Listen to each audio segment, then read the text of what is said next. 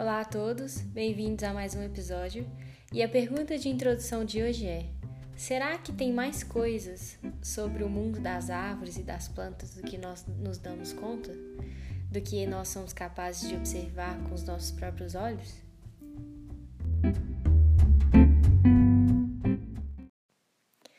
Então, o livro de hoje conta um pouco sobre o mundo desconhecido das árvores e não é à toa que o título é A Vida Secreta das Árvores que foi escrito pelo Peter Oleben, que eu acho que é assim que pronuncia, não sei, porque ele é alemão e é no documentário que eu estava vendo, eles pronunciaram assim, então deve ser assim.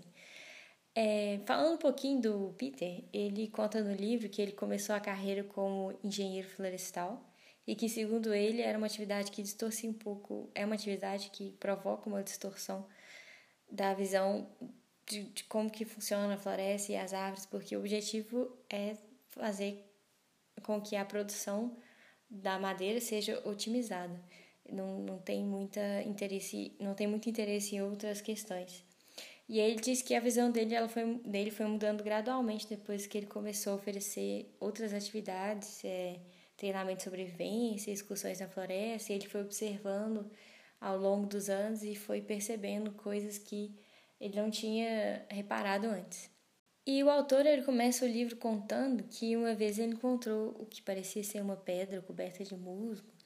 E aí ele foi verificar de perto e ele percebeu que na verdade era uma madeira velha, que apesar de estar dentro é, apodrecida, na parte interior, na parte de fora, ela ainda estava viva. Inclusive, quando ele foi olhar, ele percebeu que na parte de baixo existia uma camada verde de musgo. É, e aí ele ficou curioso, porque como é que é que é, ainda esse, esse, esse toco está vivo sem que não tem nenhuma espécie de folha que pode fazer a fotossíntese né, e, e, e adquirir energia. E aí depois ele foi investigar e ele descobriu que essas pedras, esses tocos, que ele percebeu que era toco depois, né? Ele formava um, um círculo e que na verdade eram restos de um tronco que foi derrubado há muito tempo atrás. E aí surgiu a questão: como é que é que eles sobreviveram sem as folhas?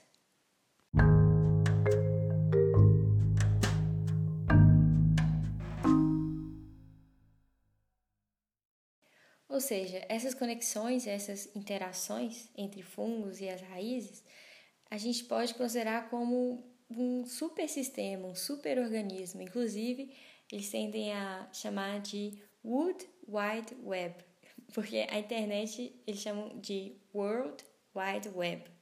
E aí eles substituem o World por Wood, que é a madeira, e seria a versão da. É, é uma, um paralelo né, entre a internet, a, a forma como que a informação passa por meio da internet e a forma como a informação passa por meio das raízes do, dos fungos.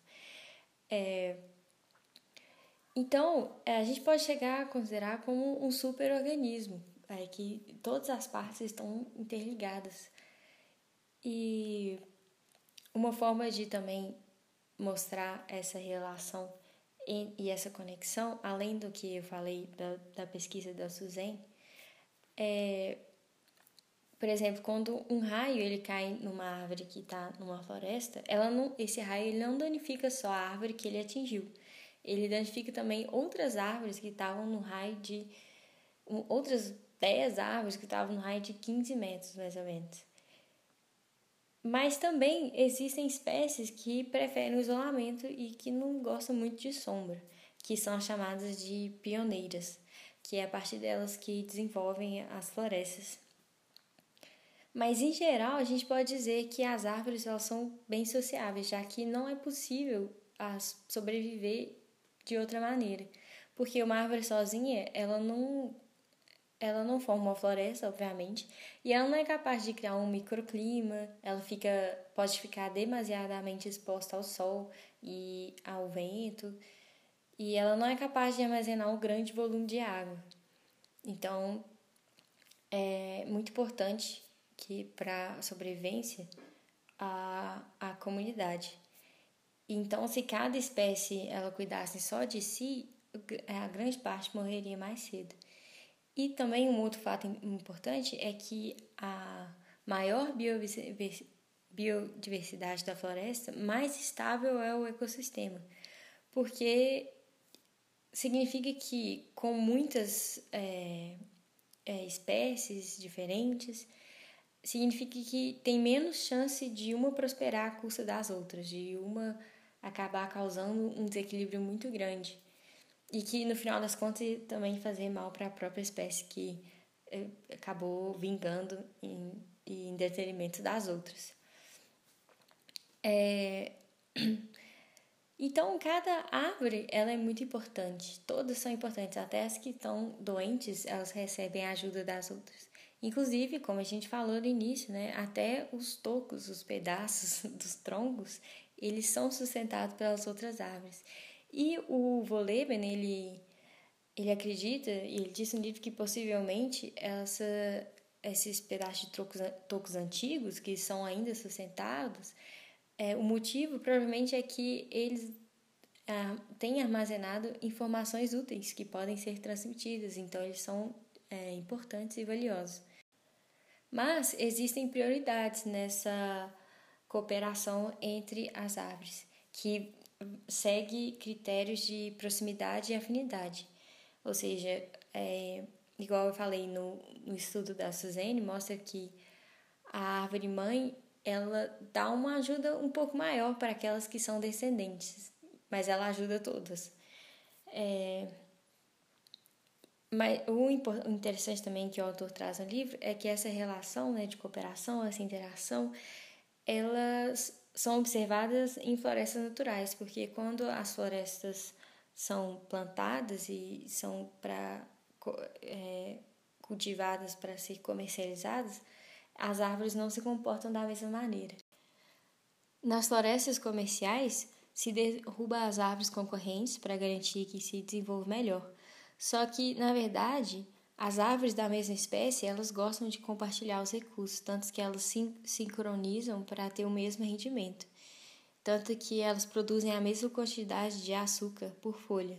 Isso porque, igual a gente falou, no nível subterrâneo, uma ajuda a outra, tem essa cooperação, essa colaboração. E estudos mostram que quando elas estão, mais, estão próximas, as árvores elas são mais produtivas. E que quando se tenta eliminar as espécies concorrentes, elas podem até desenvolver mais, mas elas vivem menos tempo.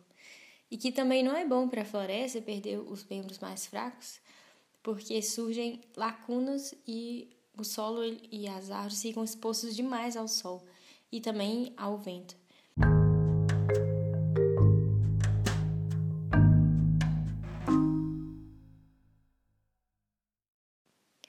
As árvores elas são sociáveis e ajudam umas às outras, mas elas também competem por luz e por água, e elas contam com a ajuda dos fungos para conseguir uma maior quantidade de água. E os fungos eles são bem peculiares, eles não se enquadram nem na categoria dos animais e nem na das plantas, é um reino totalmente diferente. E os fungos, eles são um dos maiores seres vivos, são os maiores seres vivos que a gente pode encontrar é, porque eles formam redes subterrâneas enormes e antigas. E o cogumelo que a gente vê, né, que aparece em, acima do solo, é, é, são apenas os corpos frutíferos dos fungos. Existe toda uma rede por baixo. E o autor cita que um, uma rede de 1.400 anos que ocupa 8 mil quilômetros, ou seja, eles realmente são os maiores seres vivos. E com a ajuda dos fungos, as árvores elas captam mais água, igual a gente falou em nutrientes, isso porque os fungos eles penetram as raízes das árvores e se expandem até se conectar a outras raízes de outras árvores. E ele também se, eles também se conectam com outros fungos. E além disso, eles conseguem acessar lugares que as raízes não conseguem chegar. Então, eles são, é, ajudam muito as plantas, as árvores. É, mas esse serviço ele tem um preço. Os fungos eles recebem um terço do que as árvores produzem em açúcar e outros carboidratos. Os fungos eles também têm é, um papel importante porque eles filtram metais pesados que prejudicam as árvores, mas que para eles não fazem mal nenhum. E também eles podem combater espécies intrusas e ataques de bactérias e de outros fungos também. E o interessante é que eu achei lendo o livro é que se a árvore hospedeira ela está com algum problema, como por exemplo com falta de nitrogênio, o fungo ele solta um veneno que mata pequenos insetos e quando esses pequenos insetos morrem, eles liberam nitrogênio dos seus corpos que é, são absorvidos pelas árvores, pelos fungos, etc. Esse nitrogênio que estava faltando. E o autor ele diz que também que apesar das, das disputas que existem entre as árvores, né, para luz e água, essas coisas, os fungos eles parecem trabalhar para manter um equilíbrio. Ainda mais porque para eles é vantajoso ter uma quantidade de uma variedade de espécies muito grandes, porque a diversidade garante a sobrevivência da floresta e deles também. Então, os fungos, junto com outros pequenos seres vivos que vivem e se encontram sob o solo, eles fazem parte de um mundo muito pouco conhecido. É, a gente pode comparar a vida no solo da, das florestas como um, um, iceberg, um iceberg, né? com a parte submersa do iceberg. E no livro o autor diz que a gente sabe mais sobre a superfície da Lua do que as profundezas do mar, e a gente sabe mais sobre as profundezas do mar do que o subsolo, ou seja, a gente sabe nada. é um mundo, é, é todo um mundo que deve ser compreendido ainda e pesquisado. E os seres vivos do subsolo, eles não podem ser vistos a olho nu, mas eles são vitais para as árvores. Né? Um punhado, de, ele diz no livro que um punhado, de terra de floresta, existem mais seres vivos do que o total de seres humanos no planeta. E que uma colher de chá contém mais de um quilômetro, um quilômetro de filamentos de fungos que trabalham e transformam o solo. E sem o solo não haveria matas e florestas, porque o sub, é, no subsolo existe toda essa variedade de seres vivos, tem ácaros, colêmbolos e poliquetas, que eu nem sei o que é, mas ele fala no livro, que são parte da cadeia alimentar.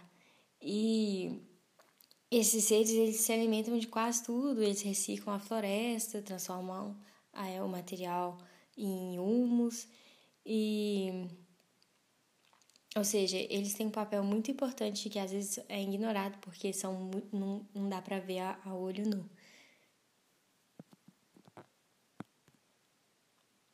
E outra coisa importante é que ele disse que nas, nas florestas comerciais, que foram muito modificadas pelo homem, tem essa variedade, dessa essa biodiversidade desses é, pequenos seres vivos que trabalham no subsolo é muito menor por, por causa da ação do homem.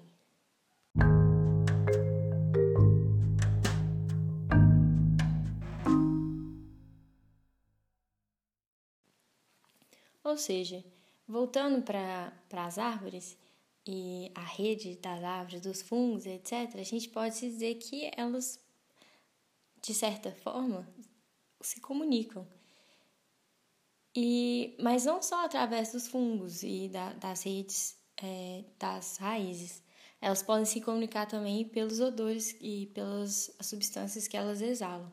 No, auto, no livro, o autor traz o exemplo da Acacia tortilis, que para ela se defender das girafas que comem as folhas dessa acácia, ela solta toxina nas suas folhas para conseguir se defender. E ao mesmo tempo que ela faz isso, ela também solta um gás de alerta para as outras árvores que estão em volta, que quando esse gás ele chega até a, as outras acácia tortilhas, elas também passam a liberar essas toxinas nas folhas, já prevenindo um futuro ataque da da, da girafa. E por isso as girafas elas procuram, quando elas comem, é, se alimentam das folhas de uma acácia, e acontece todo esse processo, elas vão para outra e elas procuram uma que está bem distante, que não chegou ainda a mensagem da, da acácia que foi comida, que teve as folhas comidas, ou então elas vão para uma acácia que a, o vento, que não está na direção do vento, que o vento não está soprando aquelas o gás na, naquela direção. E interessante que ele fala também é que algumas árvores elas podem perder essa capacidade de se comunicar, tanto é interessante que ele fala também que algumas árvores elas podem perder essa capacidade de se comunicar por causa de alguma doença ou da perda desses fungos que a gente falou, que deixa a árvore isolada. Então, sem ela, então ela não consegue perceber alertas e ela acaba, ela acaba sendo devorada pelos insetos, porque ela está por fora do que está acontecendo, entre aspas, né? E o autor ressalta, no caso das plantações, é, das plantações, todas as árvores, e o autor ressalta que no caso da, das plantações, né, que o homem é, coloca o dedo,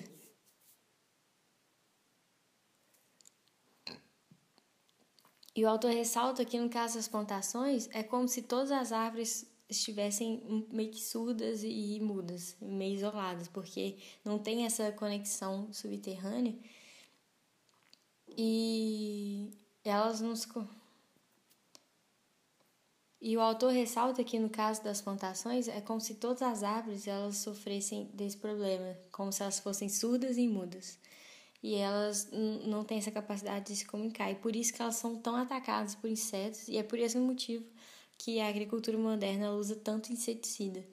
E que para diminuir teria que ser revista e restabelecida essas conexões e essa rede de, entre raízes e fungos.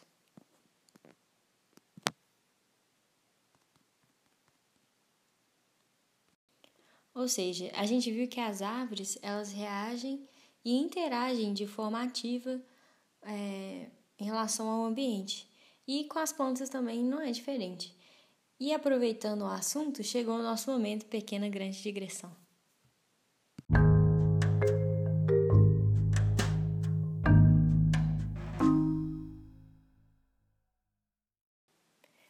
É, em um documentário que eu vi, que eu vou colocar o link junto com o link da descrição da TED Talk da Suzane, é, conta o experimento com uma planta chamada Dodder Vine, que eu não achei a tradução para português. Mas é aquele tipo de planta parasita que tem uma espécie de, de, de raizinha assim, que verde, que sobe nas outras plantas, enrola nas outras plantas e suga os nutrientes. Não sei se você já viu, uma espécie de praga. Então, nesse experimento consistia pegar essa planta, a Dota Vine, e colocar entre duas mudas, uma de tomate, que ela adora, e uma outra muda qualquer. E todas as vezes que eles fizeram o teste, enquanto tinha uma câmera filmando todo o processo que ela escolhia, essa Dota Vine ela escolheu se aganchar e enrolar em volta da, da muda de tomate.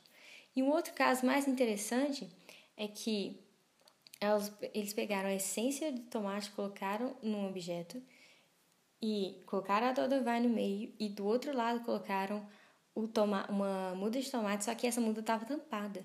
E aí eles perceberam que a Dodovine ela escolhe a, o objeto com a essência do tomate, ou seja, de alguma forma ela conseguia captar o cheiro, sei lá, o, que o, o tomate exalava, a essência dele, e ir atrás do tomate, ou seja, as plantas elas têm uma reação ativa é, em relação ao ambiente, elas têm uma percepção do ambiente, só que elas são muito mais lentas, então a gente não consegue perceber a, a orientação dela, delas e a forma como que elas se movem. Elas se movem um pouco né, em relação à luz do sol e, e o crescimento delas, etc. E uma outra coisa também que demonstra essa relação da, da planta com o meio que ela vive, né? É, a, a gente pode pegar um exemplo, um outro exemplo do documentário, que é a planta de tabaco, que quando ela é mordida por uma lagarta, ela se defende liberando toxinas. E não é só isso, porque quando elas são atacadas, elas exalam odores que atraem os predadores do inseto que está atacando, ou seja, exalam odores que atraem é, predadores da lagarta. Mas aí vem a pergunta, como é que ela é capaz de identificar que tipo de inseto que está atacando e que que ela, que qual é o tipo de inseto predador que ela tem que chamar? E pelo que parece, ela consegue identificar pela a saliva dos insetos e dá para saber que, que, quem que é, se é uma lagarta ou não. Mas o mais interessante, que mais chamou a atenção nesse documentário, tem um monte de coisa, tem uns 40 minutos. Mas o que mais interessou, que eu gostaria de compartilhar, é sobre uma planta que a gente pode chamar de planta dançante. Em português, é, em inglês é dancing plant, nativa do sudeste da Ásia. E o curioso dessa planta é que ela reage visivelmente, ou seja, a gente consegue perceber o seu movimento E a gente pode considerar um movimento relativamente rápido em relação às plantas, que elas são bem lentas. E que é uma coisa rara, né, que a gente não, não vê em quase nenhuma planta.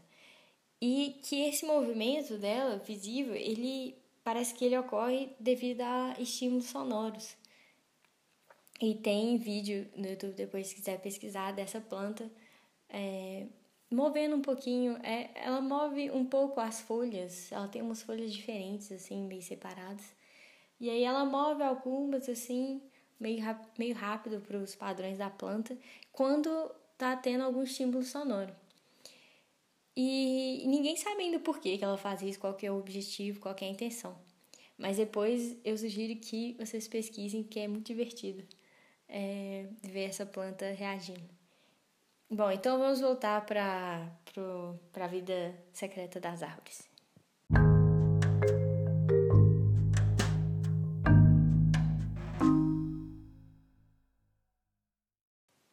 É, uma coisa interessante que o autor traz no livro que ele reparou é da relação entre as árvores mais velhas e as árvores mais jovens. E as árvores mais jovens, jovens em termos de árvore, é, de uma floresta selvagem, né? não uma floresta comercial, mas na floresta selvagem é 80 anos. E essas árvores, elas querem crescer muito rápido. E as, entre aspas, mães, né? ou seja, as árvores mais velhas, que velha em termos de árvore seria uns 200 anos para frente, elas cobrem as mudas com as copas e elas formam uma, uma espécie de, de teto denso com as outras árvores. E apenas 3% da luz do sol chega nas, nas, nas mudas mais jovens, nas árvores mais jovens que estão é, embaixo dessas copas. E essa quantidade de energia permite que só que elas fiquem vivas, ou seja, os brotos eles são pequenos, eles são fracos, sem nutrientes, e eles são mantidos pela árvore mãe que bombeia o pouco que eles precisam para sobreviver. E o autor diz que essa medida é uma medida pedagógica, ele usa esse termo no livro, porque ela visa o bem-estar das mais jovens, porque o crescimento das árvores jovens, ele é uma condição para que elas alcancem uma idade avançada. E, o, e esse crescimento ele deve ser devagar, porque as células da madeira no interior, elas contêm pouco ar quando esse crescimento é devagar, e elas ficam mais flexíveis e resistentes e aumenta também a resistência a fungos. Ou seja, as árvores mais jovens, elas têm que esperar uns, uns 200 anos até ter a chance real de crescer, porque é, elas só têm a chance real de crescer quando a árvore mãe ela morre e aí ela abre espaço de novo para que a luz do sol é, caia sobre a árvore mais jovem, que ela finalmente possa crescer e desenvolver. Então, nesse processo, nesses 200 anos, elas se adaptam a conseguir tirar proveito de pouca luz, que é muito importante também. E aí, quando a árvore mãe cai, ela mata algumas das, das mudas, mas a que fica, que ela não cai em cima, é, abre espaço para o sol e o desenvolvimento, e aí ela começa a crescer. E aí elas começam a crescer rápido e para cima, porque é um, uma ocasião única, né? 200 anos que ela tem que esperar. E também porque todos estão procurando esse lugar ao sol, então é importante que elas cresçam rápidas, rápido, porque aqui ficar na sombra ela fica em desvantagem e pode acabar morrendo. É... E elas devem crescer rápido também, porque a partir do momento que elas começam a crescer rápido, os brotos deixam de ser amargos, sem nutritivo, então os outros animais eles podem ficar mais interessados. E aí elas têm que crescer para não ser comida. E, e nesse processo de crescer, elas concentram toda a energia nesse processo, porque, como eu disse, é uma oportunidade rara. Mas a consequência disso é que ela dedica todas as energias para esse crescimento. E aí ela não tem tanto recurso para se defender de doenças e parasitas, então pode ser um problema.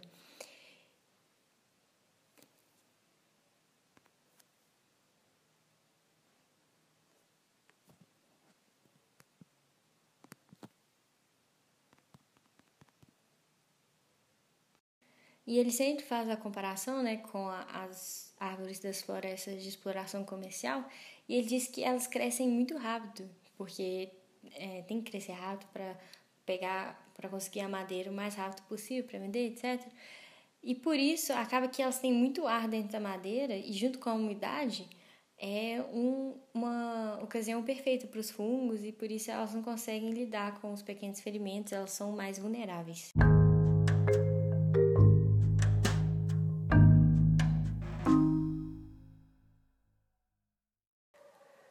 E uma outra questão que ele traz interessante é que será que as, árvores, as plantas, elas têm a capacidade de aprender? E o Peter Volen, observando a reserva que ele trabalha lá e tal, ele percebeu que os abetos que crescem no solo úmido, eles desperdiçam mais água, eles são, a gente poderia dizer que eles são mais mimados, assim. Mas a um quilômetro de distância, o solo ele fica mais seco e pedregoso, onde que ele é, trabalha, né, e cuida. E ele percebeu que, ao contrário do que se esperava, as árvores ali, elas estavam saudáveis mesmo com pouca água, ou seja, elas começaram a crescer mais devagar, começaram a usar uma melhor a água e começaram a suportar essas condições extremas. Ou seja, elas se adaptam às condições. Então, de algum de certa forma, é, existe um aprendizado ali, né? E as árvores, e ele fala também que que as árvores que sofreram secas severas há muitos anos atrás, mesmo depois de ter decorrido muito tempo, essa seca elas continuam a influenciar o seu comportamento por anos. Mas onde é que essas informações são armazenadas? Porque se ela tem a capacidade de aprender, quer dizer que a informação é armazenada em algum lugar. E nem todos concordam né, com essa capacidade das plantas, que elas têm uma capacidade de aprender e de alguma forma armazenar informação.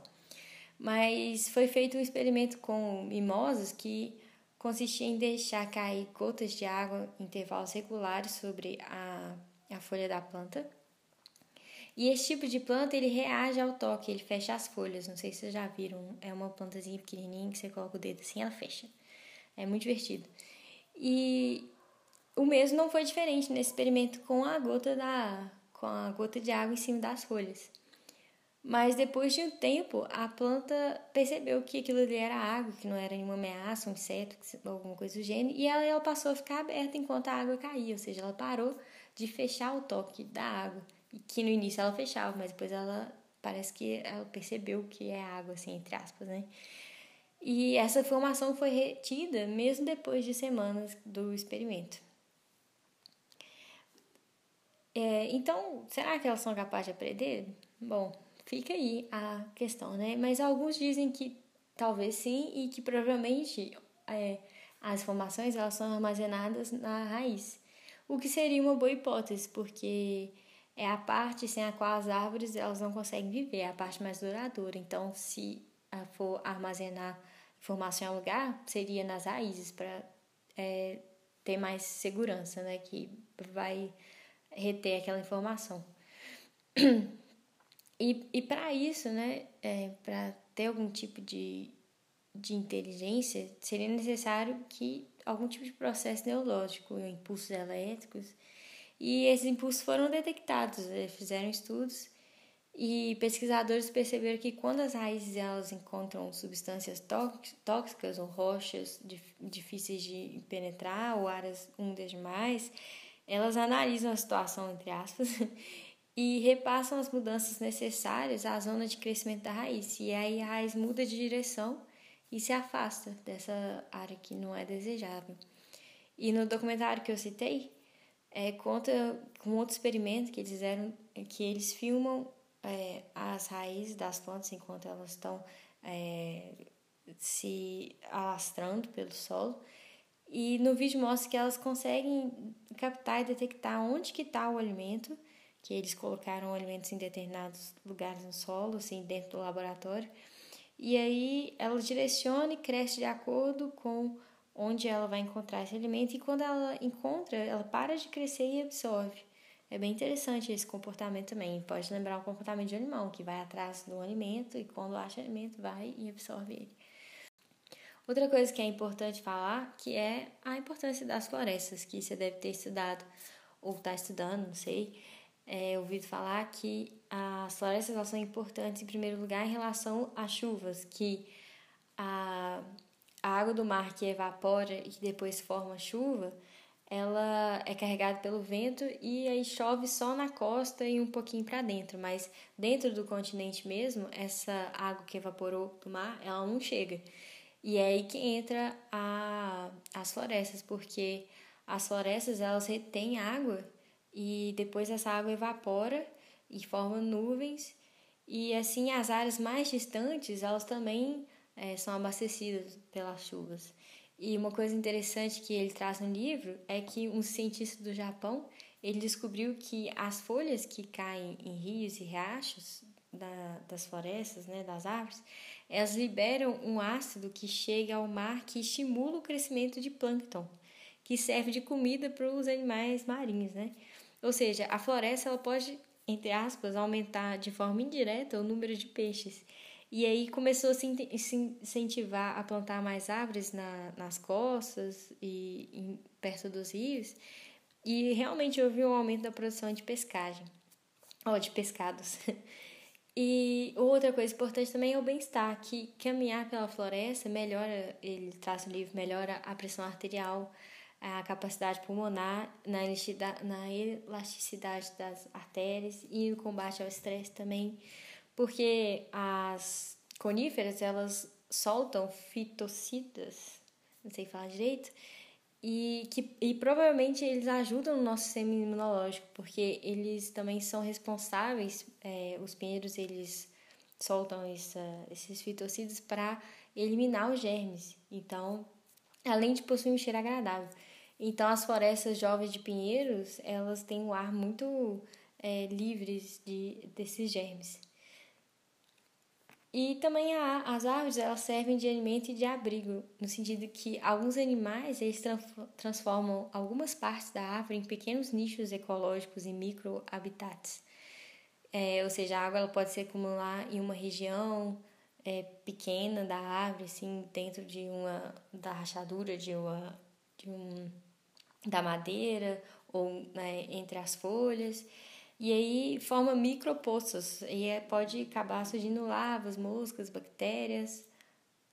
E uma, uma vez se descobriu que na copa de uma árvore existia 2.041 é, desses animais pequenos, desses bichinhos, de 250 espécies diferentes.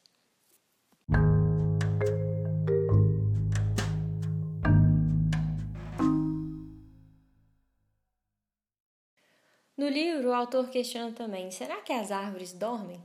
E essa pergunta pode parecer esquisita e eu nunca tinha, nunca tinha pensado nisso, não sei se você já fez essa pergunta, mas faz sentido, porque todo ser vivo ele tem um ciclo biológico, um relógio biológico e precisa de descanso, não tem como estar 100% com ativo.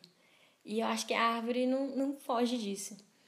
E aí no livro ele fala que é, esse momento de descanso das árvores corresponde ao inverno, que durante o verão as árvores elas se abastecem energia, da energia do sol e, da reserva, e, e reservam essa energia. E quando as reservas ficam cheias, elas não precisam mais da folha, das folhas, porque já reservou como se fosse uma hibernação. E aí elas reduzem a atividade e também reduzem a umidade para não congelar durante o inverno. Outra reflexão interessante que ele coloca no livro, que eu nunca tinha parado para pensar, é por que será que as árvores elas não absorvem toda a luz? Porque a luz é a fonte de alimento, então faria sentido que, ela, que a folha absorvesse toda a luz. Mas se isso acontecesse de verdade, a folha seria preta e não verde. É, a folha que a gente vê a folha verde porque a planta ela absorve, a árvore ela absorve toda a luz, todas a, os, as ondas e reflete a verde. E é por isso que a gente vê verde. E então quando a gente diz que a folha é verde, se a gente for parar para pensar, não é exatamente assim, porque ela é todas as cores, porque ela absorveu todas as cores menos o verde. Então, verde é a única coisa que ela não é. Mas voltando, né? Por que que por que será que ela não absorve tudo? E aí, como sempre, entra a clorofila. Quando a gente está falando de planta, tem sempre clorofila no meio. E a clorofila não é capaz de absorver essa frequência de onda que corresponde à cor verde. E, e ele também fala uma coisa interessante que as folhas que as árvores que têm folhas vermelhas é por causa de uma mutação genética. E que isso não é uma coisa boa, apesar da gente gostar, porque a gente gosta de coisa diferente, né? Porque a árvore que tem as folhas vermelhas, para ela resta apenas o espectro azul para utilizar como fotossíntese, porque ela está desperdiçando o verde e o vermelho. Então não é uma coisa positiva.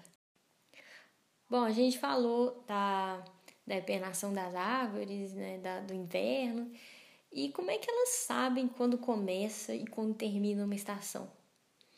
E ele diz que quanto mais frio o inverno, mais cedo é, os brotos nascem, e quanto mais quente, mais tarde. E que isso e elas conseguem saber quando uma estação começa e quando ela termina, porque, é, entre aspas, é como se contassem os dias, ou seja, a primavera ela começa quando o número de dias quentes ultrapassa um limite e o número de dias quentes e a duração desse dia ultrapassam um limite. Ou seja, se durante se a temperatura aumenta um dia, mas nos outros dias não, quer dizer que não começou ainda é, a primavera. Então, é, elas fazem isso comparando e durante um, um, um, período de tempo. Tem que ter uma sequência de dias que estão ficando mais quente. E aí surge aquela pergunta de novo, mas como é que será que como é que, onde que está essa informação? Como é que elas conseguem fazer essa comparação e reter essa informação para comparar depois, né? Isso é bem interessante. E ele fala também que no lugar que ele trabalha na reserva tem três carvalhos que um pertíssimo um do outro nas mesmas condições de solo, de ambiente, temperatura, tudo, e que ele observa que cada um entra, perde as folhas e se prepara para o inverno em momentos diferentes e que apesar de tudo ser igual, eles têm essa diferença que é como se fosse uma, um caráter diferente de cada um, um dos carvalhos. E cada um é, determina de forma diferente quando que vai é, é, deixar as folhas caírem e entrar em estado de hibernação entre aspas. Bom, então era isso. Eu queria só dividir com vocês um pouquinho desse livro que é muito interessante. É um livro pequenininho fácil de achar, um, um dos best-sellers, e vale muito a pena porque é um mundo totalmente diferente. Porque a gente tende a considerar as árvores como objetos, apesar de a gente saber que não é, as nossas ações é como se, se fossem objetos, né? Porque elas possuem uma, um sistema totalmente diferente, elas são muito mais lentas, o, o, o tempo delas é totalmente diferente do nosso. 80 anos elas são é, consideradas jovens ainda, né? Então é um mundo completamente diferente, com tempos diferentes. Então, é difícil para a gente parar para observar e tentar compreender melhor, porque é muito devagar. E, então, eu convido vocês a pararem para pensar um pouquinho e dar uma olhada no livro. Tem o um link da descrição, é, tem um link para comprar o livro na descrição do, do podcast. Eu coloco em todos os podcasts, mas eu esqueci, eu esqueci em todos os primeiros episódios de falar que tem o link do livro para quem quiser dar uma lida e comprar. Bom, até o próximo episódio.